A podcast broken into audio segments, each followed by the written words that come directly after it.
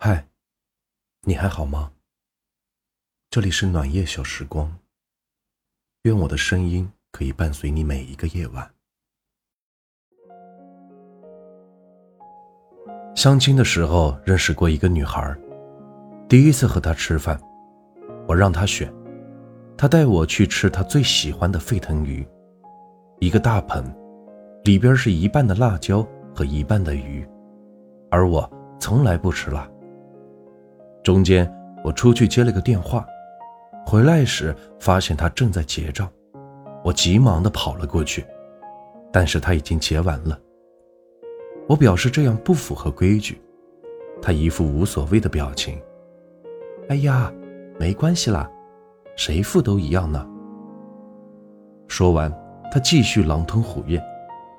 我在对面静静的看着他，心里涌起一丝异样的感觉。我不善交流，但是一句话不说又很尴尬，于是开始没话找话。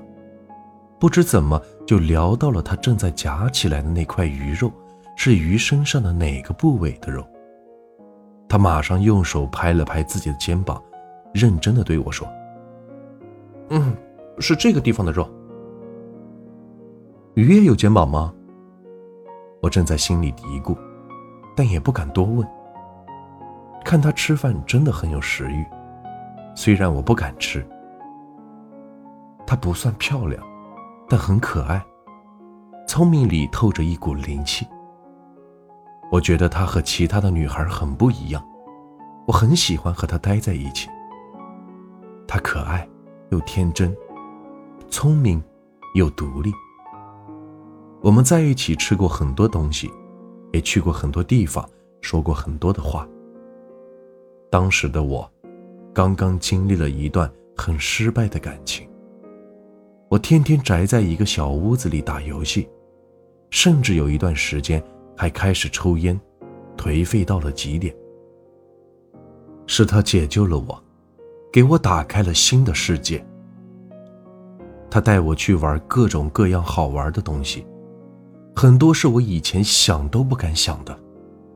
他带我去吃各种各样的美食，而在此之前，我经常连续一个月只吃同一种食物。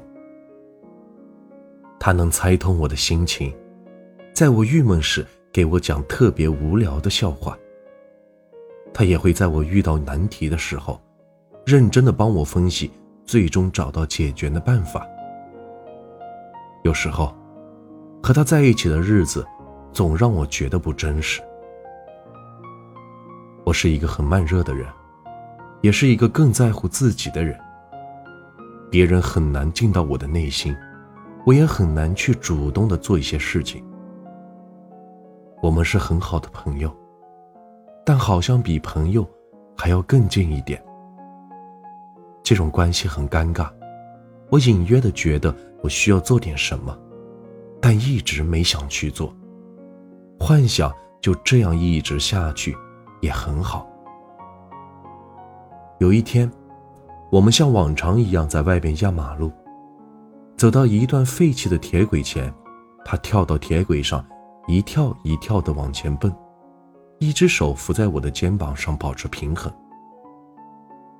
你是不是有什么话想对我说呀？他漫不经心的说了一句：“啊，什么话？没有啊。”我想着别的事随口应了一句：“你确定？”他依然是漫不经心。没有啊，我说。哦，后面的日子依旧，直到他决定要回成都发展。送他去机场，看着他过安检，逐渐消失在视野里，一切仿佛在梦里。后来偶尔在微信上互损，闲聊，就像老朋友一样。只是中间隔着一千八百公里。直到去年有一次去成都出差，飞机落地后发了个朋友圈。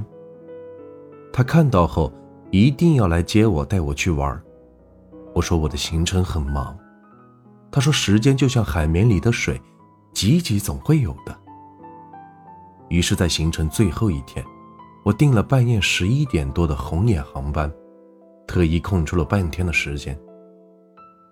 再次见到他，他依然像以前一样可爱。不同的是，这一次他身旁有了一个男孩，是他的男朋友。男孩很健谈，见到我也很开心，是发自内心的开心，仿佛是许久不见的兄弟。都说，少不入蜀，老不出川。成都一直是我非常喜欢的城市。我们去吃了火锅，因为总出差，我已经逐渐的适应了各地的饮食，对辣也没有像以前那样抗拒。我们去了宽窄巷子，去了春熙路。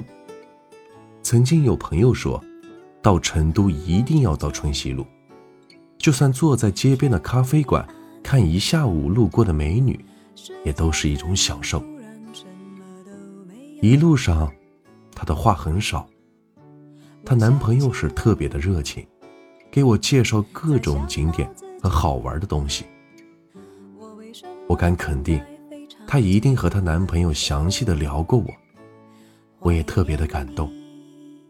她男朋友愿意把我当成好朋友，我很放心，也很开心。不管是遗憾还是失落，在那一瞬间，都烟消云散了。这个聪明又可爱、独立又善良的女孩，值得这样的眷顾。有时候缘分就是这样奇怪，不是你不好，也不是他不好，而是你们没有办法更好。三毛写他和荷西时，曾有过这样一句话：“我勾着他的脖子不放手，他知我一向怕冷，就把我卷进他的大夹克里包着。”淡淡的一句话，不知为何让我记了多年。两颗彼此相知的心，原来可以走得这样远。男人的成长、成熟需要时间。我本凉薄，曾经幼稚懵懂，可我愿意收集这世上无意窥见的温暖。终有一天，我想捧着这些温暖，赠予那个恰好的人。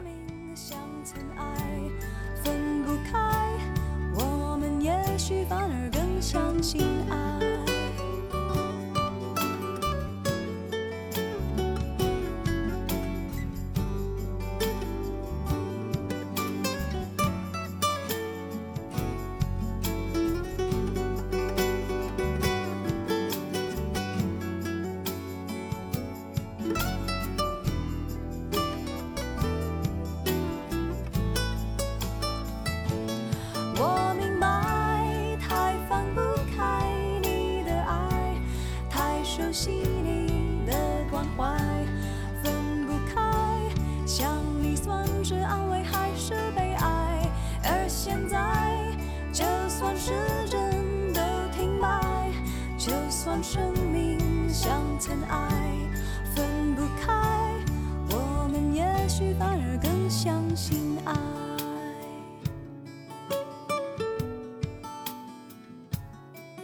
欢迎您的收听。我是暖玉。晚安